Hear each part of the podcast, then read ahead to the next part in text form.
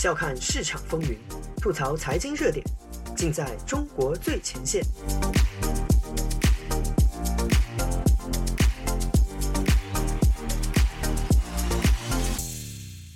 大家好，欢迎收听自由亚洲电台，这里是中国最前线，我是子昭。本期节目，我们来聊聊中国最近的大停电。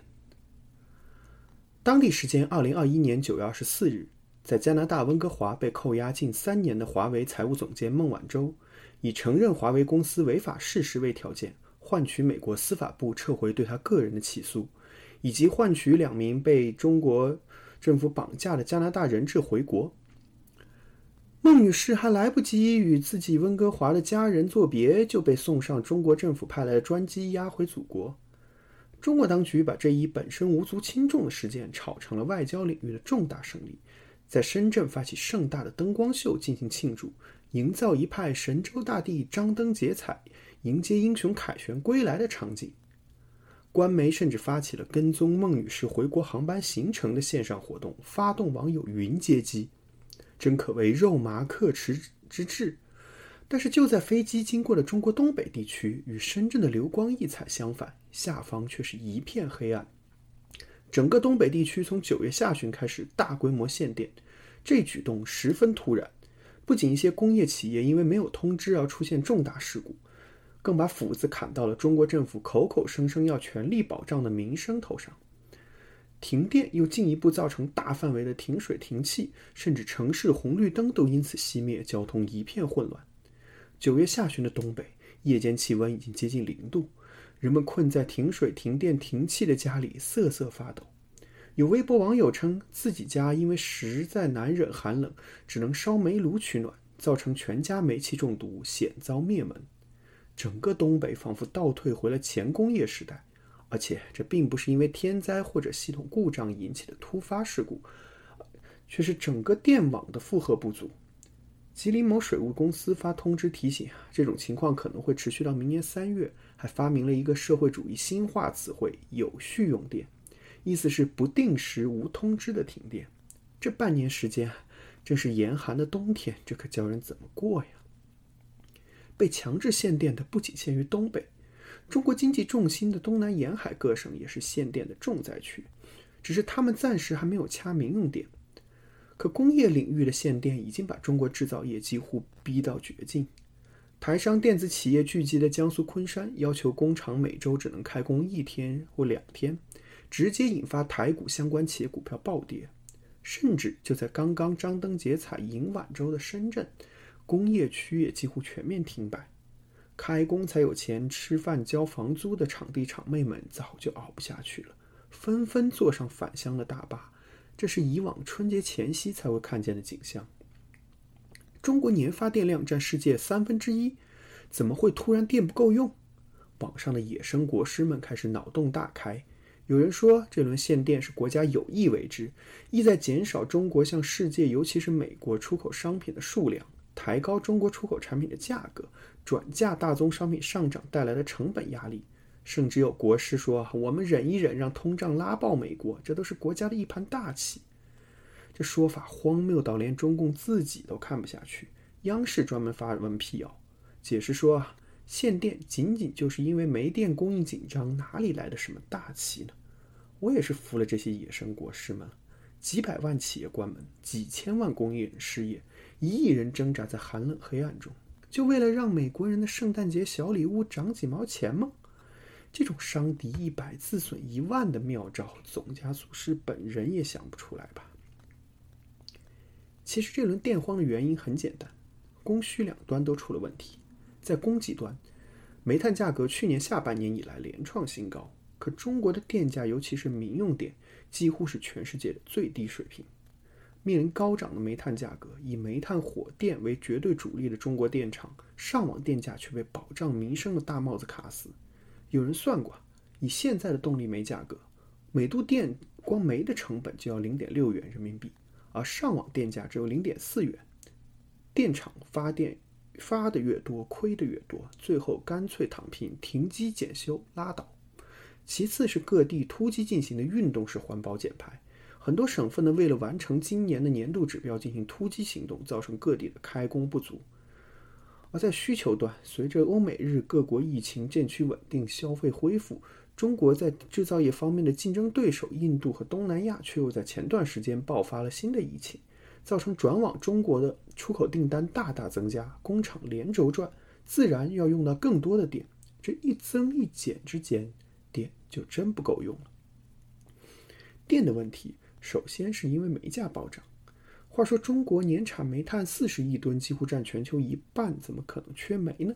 这还真是一盘大棋下出来的。关于煤炭涨价，我在九月十三号的节目里做过介绍。这一波的根源，其实还是中国政府的去产能。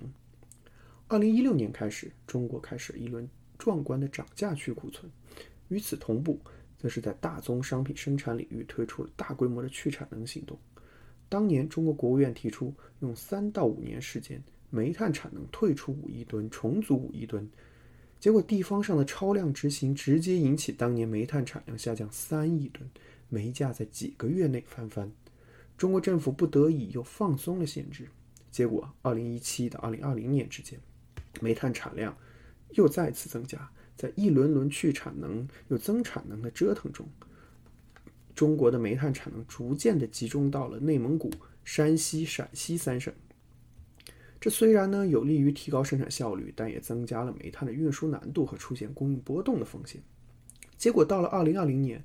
环保减碳的压力配合疫情导致的需求下跌，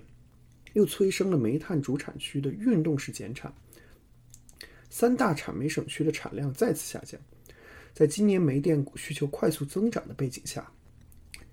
有分析师给出了全年动力煤缺口超过六千两百万吨的预测。可以说，电煤价格高不是因为煤矿不够多，而是因为几轮政策的折腾，煤炭的增产受到制度障碍，去产能则产生了政策惯性，在需求突然增长的时候，很难避免短缺。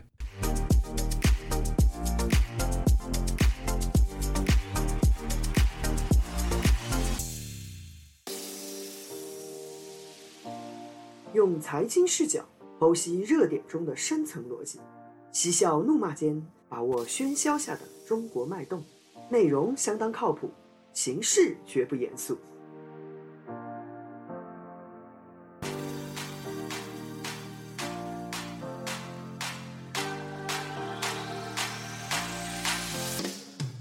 运动式的环保减碳还带来了一个意外的结果，就是中国煤炭的进口量进一步的增加。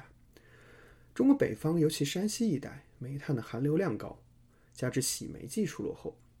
造成国产煤炭普遍热值低、污染大。为了符合环保要求，越来越多的电厂开始改用澳洲进口的优质煤炭，甚至新建的电厂会专门为澳洲煤炭设计机组。本来呢，这不管从环保还是经济效益的角度呢，都是一件多赢的大好事。可是我们闲不住的总加速师习惯了把正常的贸易当做绑架勒索的工具。澳大利亚在新冠疫情溯源问题上好像对中国很有意见。澳洲出于英联邦的传统道义和自由民主人权的传价值观，对香港维吾尔等问题呢，经常发表看法。啊，你一个放羊挖矿的偏僻岛国啊，人还没有北京市多，居然敢冒犯我维尼大帝，真是吃了豹子胆了！必须要好好惩治一番。既然我们中国去年要向你们澳洲买多达七千万吨的煤炭，我们不问你买，你岂不是要饿死？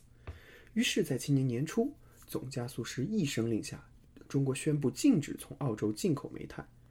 毕竟我们一年产四十亿吨煤呢，没了你那点，总不至于没得用吧？全家五口人五个烧饼，现在减成四个半，总不至于饿死。嗯，六十年代的北京小学里应该是不会教经济学的。维尼大帝可能不会明白，商品的价格是由市场上愿意出最高价的买家决定的。中国的电煤供应本来就很紧张，他这一季加速下去，东南沿海大批依赖澳洲煤的电厂马上无米下锅。导致二零二一年初，在沿海地区已经开始了一轮限电。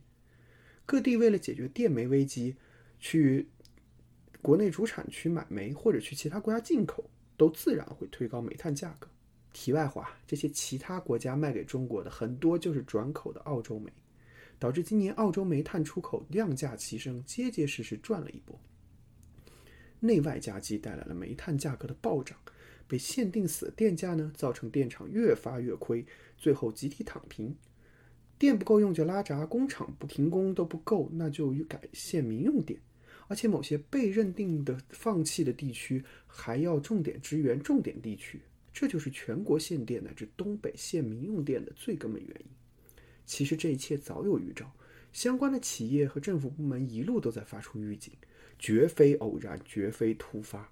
如果在任何一个环节早做行动，断不至于陷入如今的窘境。当然啊，由缺煤发展到如今大规模的停电，也与中国减少煤电比重、整个电力产业结构发发生变化的趋势有关。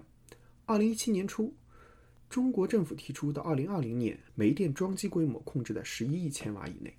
停建缓建一点五亿千瓦的煤电产能。与此同时，风电、光伏、水电等清洁能源比重迅速上升。已经占到了中国总发电装机量的四分之一，但水、风、光受季节影响性巨大，导致供电的波动性很大，有效可用容量的比例低，所以可再生能源的电厂都需要配备能够稳定出力的装机，比如火电、核电等，来保证电力供应的稳定。这导致了一个吊诡的局面：可再生能源占比的增加不是减少，而是增加了。火电的装机容量，虽然这些机组在一般情况下是备用状态，从账面上看，这导致了火电发电机组利用小时数不断下滑。从统计报表上，似乎火电，尤其煤电出现了严重的产能过剩，这直接导致各地对煤电也开始了大规模的去产能。二零二零年，因为疫情的原因，电力需求下降，许多地方本着宁可错杀不可放过的原则，推行去产能，超额完成了国家任务。有些地方甚至对煤电执行了一刀切的关停，加上火电机组长期闲置，也确实会恶化电厂的财务状况，使他们在煤炭涨价时更显脆弱。很多电厂就直接一关了之。可再生能源确实是全球长期的大方向，但这就需要对原有的火电机组进行大规模改造，将其由原来的能源供应主力变成用来调节电网负荷的机动系统。但改造的速度显然是跟不上新能源并网的步伐。这不仅造成新能源发电能力的浪费，更严重的是，在中国式运动减排的政策下，强行关停的煤电机组极有可能产生新的供电缺口。这一现象最严重，正好是最近深受断电折磨的东北地区。现在我们可以做一个总结。东北及其他地区的限电依然是郑州和武汉曾经发生的事情，是教培和游戏行业正在发生的事情，与所谓的高效率的中国防疫或者是中国基建正好是一体两面。单向的对上负责，指令性的指标分配，锦标赛式的横向竞争，加上民众问责的缺失，最后结果是手段取代了目的。如果一件坏事还没有发生，所有知道它即将发生的人都眼巴巴地望着自己的上级，等待他们一声令下；而在一切上级之上的那个无所不能的上级，没有人敢告诉他到底发生了什么。